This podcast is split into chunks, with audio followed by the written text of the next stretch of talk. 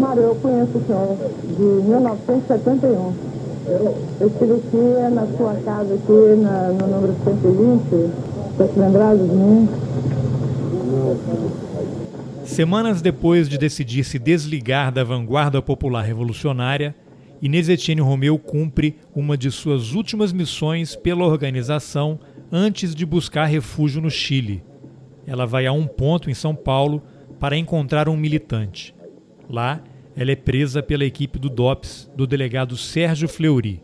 Essa é a décima parte da série de entrevistas com Sérgio Ferreira sobre Inês Etienne Romeu e a Casa da Morte de Petrópolis. Se você não ouviu as entrevistas anteriores, eu sugiro que você pare agora e escute. Os links estão nas informações do episódio. Eu sou Carlos Alberto Júnior e esse é o Roteirices.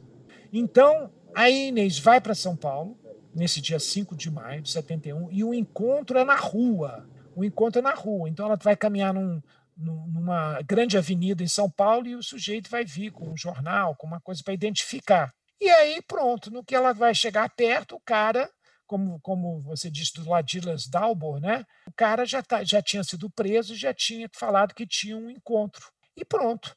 Aí eles prendem a Inês. Aliás, a, a, toda a prisão dela é fotografada. Olha a sofisticação para a época. Nós estamos falando de 71. Então a prisão da Inês foi toda fotografada, a sequência da prisão dela. O Fleury estava na operação da prisão? Ou Esse detalhe eu não me lembro, mas eu acho que sim. Eu acho que sim, porque ela era peixe grande, né?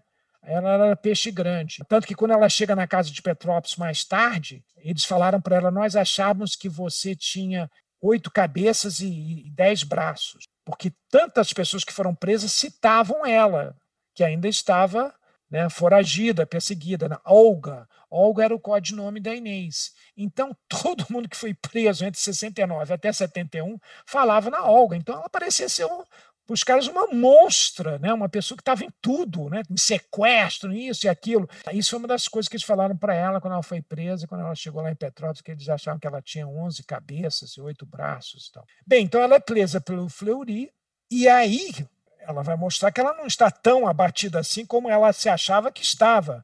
Porque o que, que ela faz? Ela é presa e já começa a julgar um papel. Um papel que depois vai salvar a vida dela mais na frente ela começa a dizer que ela não sabe de mais nada, que ela tinha se desligado do comando, que ela estava indo para o Chile, que estava só cumprindo umas tarefas. Que era verdade.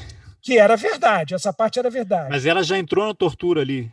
Isso, mas é isso que eu vou contar agora. E aí ela vira para o Fleury, isso em São Paulo. Ela foi presa de dia. Então ela vira para o Fleury e fala assim: Mas eu tenho um ponto no Rio de Janeiro muito importante. Então, o que, que a turma do Fleury que, que fazem? Torturam a Inês a noite toda, a noite toda, de 5 para 6 de maio, para ela confirmar um encontro, um ponto que não existia, que ela inventou. Porque as pessoas podiam inventar e depois serem torturadas para confirmar ou não. E é que se era mentira, acabavam não aguentando e falavam que era mentira. Poucos, na verdade, aguentariam manter né? Se, se era difícil manter a verdade, imagina manter uma mentira. Presta atenção, Carlos Alberto. A Inês está sendo torturada não para falar uma verdade, mas para confirmar uma mentira e não confirmar uma verdade. São duas coisas diferentes. As pessoas eram torturadas porque o ouvinte pode perguntar, mas por que, que torturava esses presos, esses militantes? A tortura era usada porque era uma questão de tempo real. A busca tinha que ser em tempo real para usar uma expressão de hoje em dia. Então, você tinha poucas horas para se desfazer os contatos que aquela pessoa tinha, os apartamentos que ela podia estar ou conhecer. Então, a tortura tinha que ser intensa nas primeiras horas da prisão para arrancar o máximo de informação. Esta é a lógica da tortura. Senão fica parecendo que o pessoal eram uns malucos, uns sádicos. Não. não Também era eram, né? Também eram. Também. Mas o principal não é isso. O principal é, é uma estratégia de inteligência de informação, arrancar a informação do preso o mais rapidamente possível para que tire o máximo proveito dessa informação. Porque em poucas horas seria desfeito tudo. Então, veja bem, a Inês começa a sua odisseia é, de heroína porque já, já está nas mãos do Estado. Ela foi presa pelo DOPS de São Paulo, então ela já está nas mãos do Estado brasileiro e aí ela é torturada para confirmar uma mentira. Então a Inês é torturada, ela mantém a história que ela tem um encontro no dia seguinte. Aí, muito bem, então ela vem de carro, vem uma comitiva de carros com Fleury, eles vêm de São Paulo para o Rio de Janeiro. E o encontro, ela pensou, né, ela pensou antecipadamente, o encontro seria também na rua, na Avenida Suburbana, aqui no Rio, que é uma avenida grande. E qual era o plano da Inês? Dessa mentira, dessa, dessa informação que ela deu para eles, que ela não tinha encontro nenhum. É que ela ia se jogar debaixo de um ônibus. Ela ia se matar. Porque sabe-se lá a tortura, né? Ela já sabia o que já tinha acontecido com o marido do Carmo Brito, com tantos militantes, né? Os arrependidos que foram para a televisão. Então se sabia que a tortura era um negócio barra pesada. Então ela iria se matar para não continuar isso. Ela já teve a sessão de tortura para confirmar a mentira e ela sabia o que poderia vir. Claro que ela jamais poderia imaginar nesse momento que ela ia parar na casa de Petrópolis, mas certamente ela sabia que ia para o DOI-CODE, que ela ia. Que, Ou ia que voltar para o DOPS lá em São Paulo e continuar. É, aqui. que a coisa ia ficar feia, a coisa ia ficar muito mais feia do que já estava. Bem, então eles largam ela, toda a área cercada, né? Então eles são obrigados a largar ela para ela caminhar, porque seria como parecido com o encontro que ela teria em São Paulo, né? Que eu, uh, teria que encontrar com alguém no meio da rua. Bem, ela diz que passa o primeiro ônibus, ela engole em seco, não tem coragem. Quando vem um segundo ônibus, Carlos Alberto, Aí ela toma coragem e se joga debaixo do ônibus. A Inês se joga debaixo do ônibus. Quando o motorista vê ela se jogando, ele já freia o ônibus, mas não deu tempo suficiente. Então, na freada do ônibus, as duas rodas da frente passam por cima do corpo da Inês. Passam por cima do corpo da Inês, ela apaga e, e o ônibus consegue frear. Aí o que, que os caras, o Fleury, o que, que o pessoal da repressão. Morreu, acabou, né? Ela morreu. Então pegam ela, mas ela estava viva ainda. No atropelamento, ela não morreu. Ela estava apagada. E, e a perna toda arrebentada, porque ela foi arrastada. No que ele freou e passou por cima dela, ela foi arrastada no asfalto. Então, a, uma parte da pele dela, da perna, tava, ficou em pele viva coisa que depois o seu doutor Amilcar Lobo, personagem que nós já falamos, né, o médico psiquiatra, né, vai cuidar desses ferimentos mais na frente. Bem, a Inês então é levada para o Hospital Souza Guiar. O Hospital Souza Guiar é um grande hospital público aqui no Rio de emergência. Então, certamente, ela, ela, ela que diz isso, tudo que eu estou falando é narração da Inês, né? Então, ela diz que certamente eles achavam que ela ia morrer lá no hospital e enterravam ela como indigente. Ninguém ia ficar sabendo, né, da prisão dela, ela seria mais uma desaparecida política. Né? Enterrava ela como indigente no cemitério de Perus, em qualquer outro cemitério desses aí. Sumiu com o corpo dela. Ah, mas aí o que, que acontece? Ela não morre, não fica em coma durante seis meses, ela acorda, ela desperta no quarto do hospital. Aí ela vê que ela está no hospital e está cercada de médicos e enfermeiras. Então, numa fração de segundo, essa parte é muito boa também ela resolve dizer o seguinte: meu nome é Inês Etienne Romeu, eu sou uma terrorista e eles querem me matar. Aí pediu perguntar, mas ela é terrorista? Ela usou a expressão terrorista, que é a expressão que o inimigo, que a, a ditadura militar chamava os seus opositores de terrorista, né? Que hoje em dia tem negócio de terrorismo para os jovens, para não fazer confusão terrorismo hoje, o que era considerado terrorismo naquela época. Mas a Inês falou terrorista e não ela falou: Sérgio, eu ia falar comunista, revolucionária? Claro que não. Se eu falasse terrorista, todo mundo sabia o que, que era. Os médicos, enfermeiras, né? Porque tinha cartazes, falavam na televisão, os terroristas, procura terrorista, né? Terrorista sequestrar embaixador, tudo isso aí é sempre terrorista, né? Então ela falou: sou uma terrorista e eles querem me matar. Quando ela acaba de falar isso, que eles querem me matar, os agentes da repressão entram num quarto e mandam todos os médicos e enfermeiras saírem. Ninguém teve coragem para você ver qual era o clima da ditadura no Brasil naquela época. Nenhum médico, nenhuma enfermeira reagiu.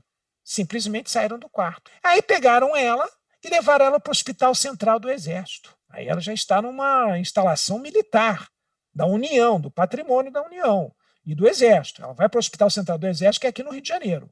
E aí, lá, ela fica uns três dias para se recuperar do atropelamento e é visitada por um general que é o diretor-geral do hospital, que vira para ela e fala assim: agora a senhora vai conhecer a sucursal do inferno.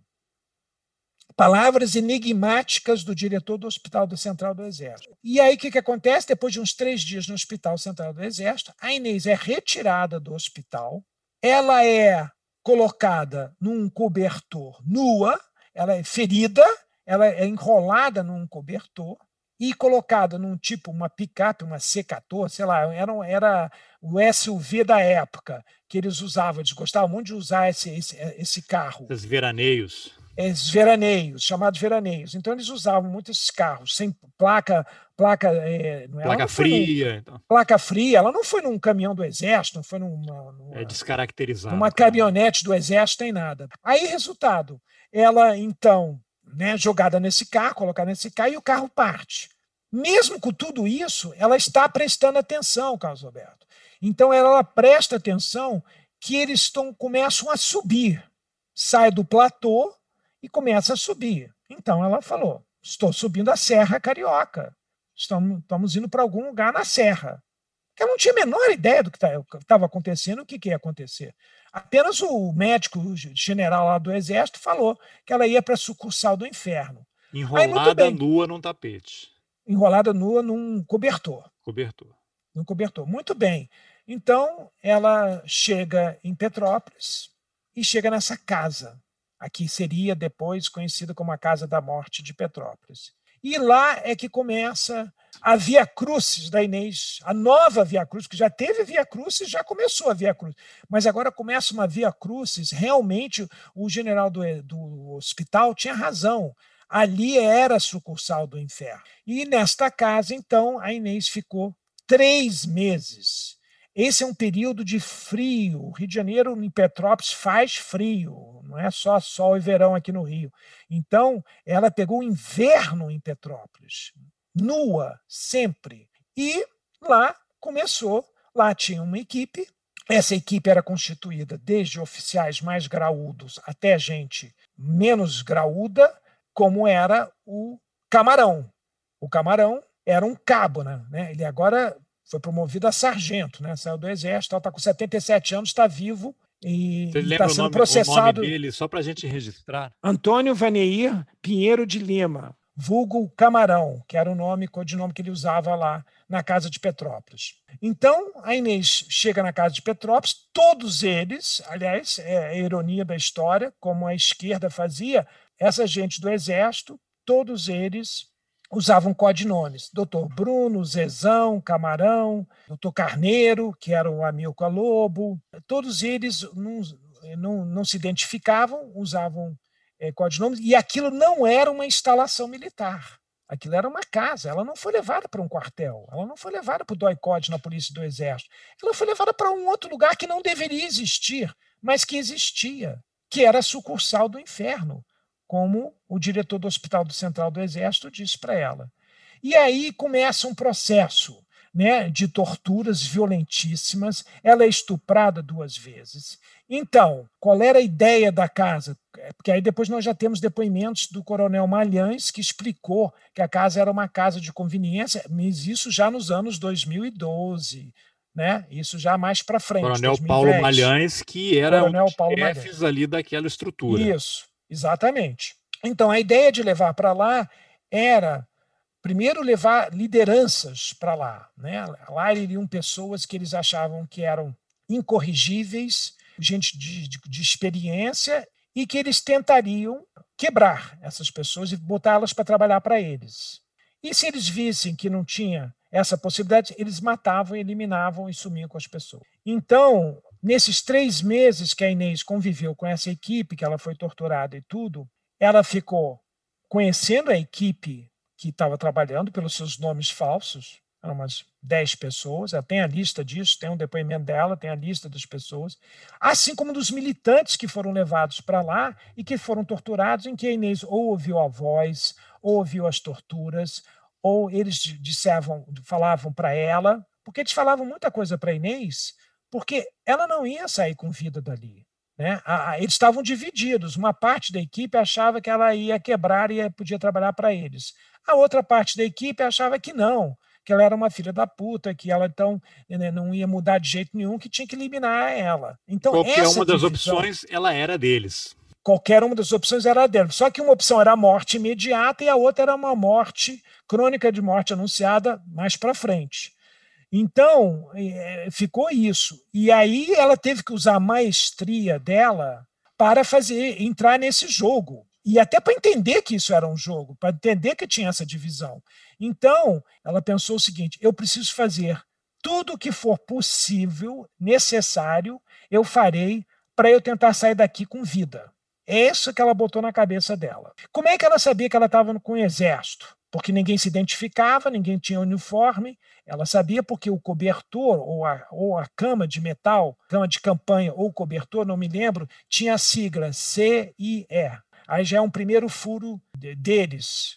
Furo em termos, né? Porque como ela é a única sobrevivente, ninguém sabia, sabia que ela ia ser sobrevivente. Ela ia morrer. Ela ia morrer, então, então não tava, isso não era tão importante. Mas, de qualquer maneira, ela ficou sabendo que estava nas mãos do Exército, primeiro porque ela foi para o hospital do Exército. Então, o Fleury já foi tirado da jogada, famoso delegado do DOPS, da repressão política, foi tirado da jogada e ela passou para as mãos do Exército brasileiro.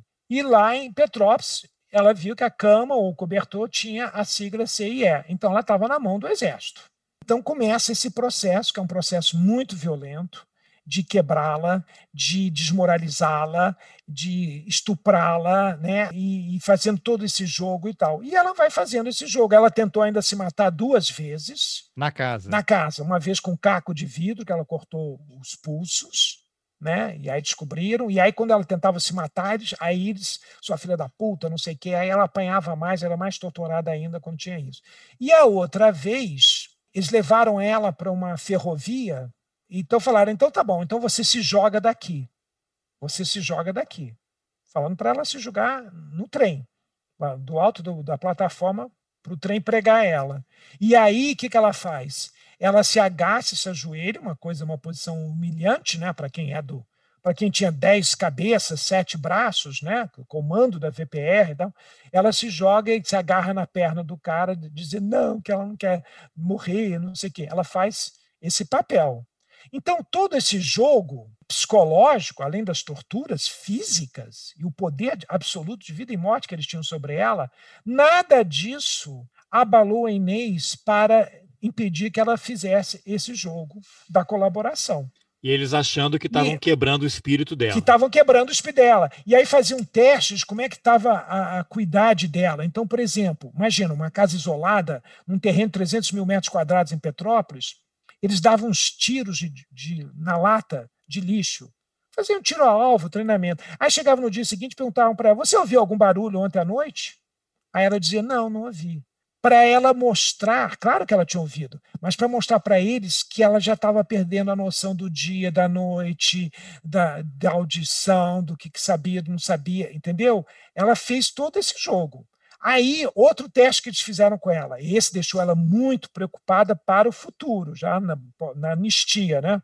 Eles gravaram um vídeo, olha só, vídeo em 71, e em Petrópolis, um lugar clandestino, um vídeo que devia ter tripé, né? Gravaram um vídeo com ela, ela de calcinha e sutiã, sentada numa cama, contando dólares. Contando, botaram um monte de dólares e ela contando esse dinheiro como se ela tivesse recebido o pagamento de dólares pelos serviços dela. Esse vídeo foi uma coisa que assombrou a Inês durante muito tempo, porque esse vídeo podia passar nos presídios políticos e ela ficaria desmoralizada diante de todos os presos, companheiros de luta, né? Ela seria desmoralizada. Ou na TV, né? Fora a possibilidade também de mostrar na TV. Então eles ficaram com esse vídeo como um trunfo. Além disso, outra coisa que ela topou fazer, que ninguém faria, quer dizer, nenhum militante que é para resistir à, à, tortura, não sei o quê e tal, seria assinar papéis em branco. Ora, você assinar papéis em branco é você botar a sua sentença ali, porque aí eles podem escrever qualquer coisa em cima daquilo e está a sua assinatura lá, autêntica. Ela que assinou. Então, ela assinou vários papéis em branco. E isso também era outra grande preocupação dela, que esses papéis ou vídeo pudessem aparecer no momento da anistia ou no momento da denúncia da Casa de Petrópolis. Bem, conversando com a Inês, agora voltando um pouco flashback, né? Eu virei para ela sobre essas hipóteses. Eu falei com ela, Inês, eles não vão usar isso. Eles não vão usar isso, porque eles não podem usar isso. Porque se eles mostrarem o vídeo de você contando dinheiro, eles vão ter que dizer: mas peraí, onde é que foi filmado isso? Em que circunstância isso aconteceu? Onde esse vídeo. Primeiro, onde o mais grave, onde esse vídeo foi feito? Depois, em como foi feito? Como que você está de calcinha e sutiã, contando dólar? Da onde veio o dólar? Quem é?